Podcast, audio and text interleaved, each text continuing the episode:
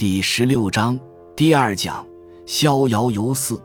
且夫水之积也不厚，则其覆大舟也无力。什么叫且夫？就是回过头来，我们再说，换个题目再说。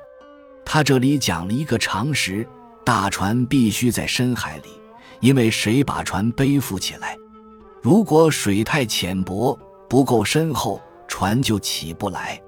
庄子用这个打比方：覆杯水于奥堂之上。则借为之舟。再打一个比方，拿一个杯子倒一点水在奥堂之上。奥堂是什么？这个堂不是客厅，这个堂是坑荡荡的荡。古代字少，这里借用。凹就是凹，凹下去的一个荡就叫奥堂。覆杯水于奥堂之上，就是把一杯水倒进凹荡里。则借为之舟，就只能扯一根小草做船。置杯焉则交，水浅而舟大也。如果把水杯放到凹荡里面，它就焦了。焦，杯子这底水托不起来了，就叫焦，焦灼嘛。原因是什么？水浅而舟大也。谁浅舟大嘛，所以浮不起来。风之积也不厚。则其负大翼也无力，然后回过头来，同样的道理，风如果太薄了，也就是太小了，也没有力量把大鹏鸟的巨大翅膀抬起来。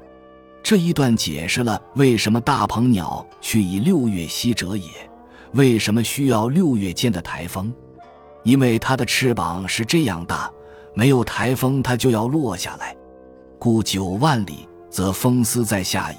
所以升空了九万里之后，所有的风都在它翅膀下面。庄子以为就是这风把它抬起来的，其实助它起飞的呢是上升气流，地球表面的上升气流把它抬起来的。总之，它有待于风，它不自由。而后乃金培风，培是旁，是借用字，今天来写就应该写成题旁。急跑，古代没有“跑”这个字，只好借用。那么风够厚了，大鹏鸟的翅膀就蒙拍这个风，背负青天而莫之夭厄者。大鹏鸟飞到九万里的高空以后，青天就在它的背上，这是很壮观的景象。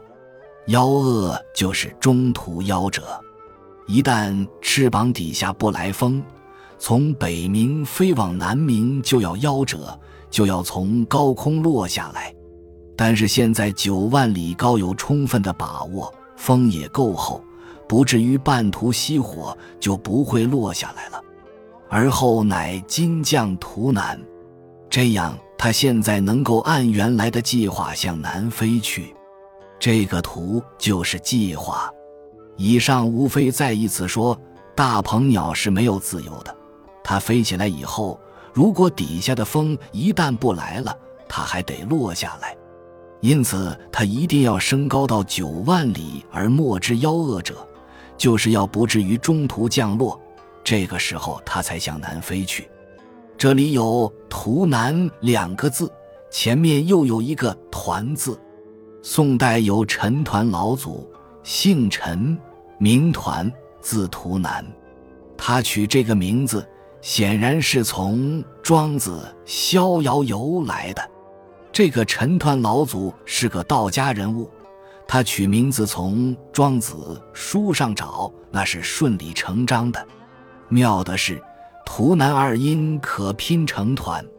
条语学究校之曰：“知吉他，指大鹏鸟。”条语学究笑大鹏鸟，我崛起而飞。这个蝉对斑鸠说：“我们能够突然一下飞起来，不像那个鹏，光是飞都很麻烦，水击三千里，哪里像我们这样方便？崛起而飞，要飞马上就能飞。我及我俩，指蝉和斑鸠他们两个。枪于方，榆是榆树，这个我知道。方是什么树？我查不出来。大概古代宋国不知道把哪一种树叫做方。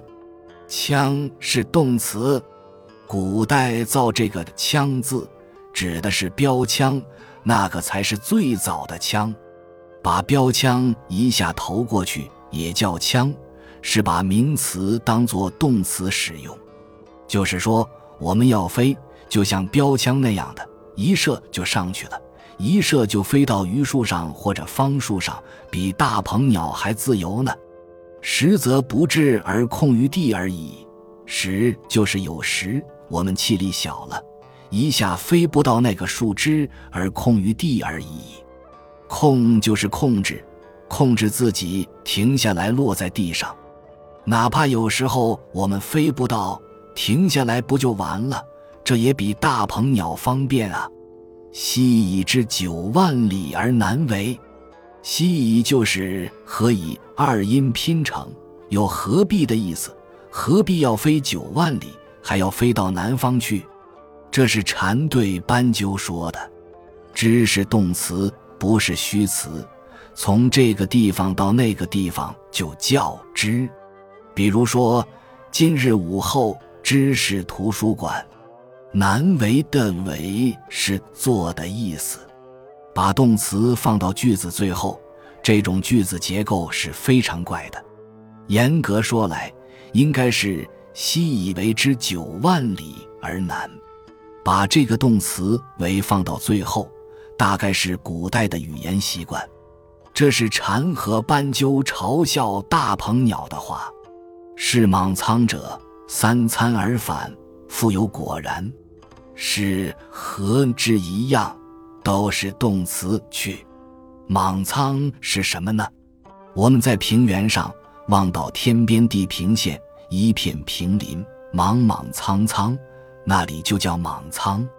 是莽苍者说的是小鸟蝉和斑鸠，它们要飞到莽苍那里去，可能不过一公里远，但是对他们来说这就远得很了。斑鸠要去那里觅食。肚子吃的胀鼓鼓的，那个“果”形容肚子鼓，吃饱了飞回来，肚子还是胀的，意思是说没有飞多远。本集就到这儿了，感谢您的收听，喜欢请订阅关注主播，主页有更多精彩内容。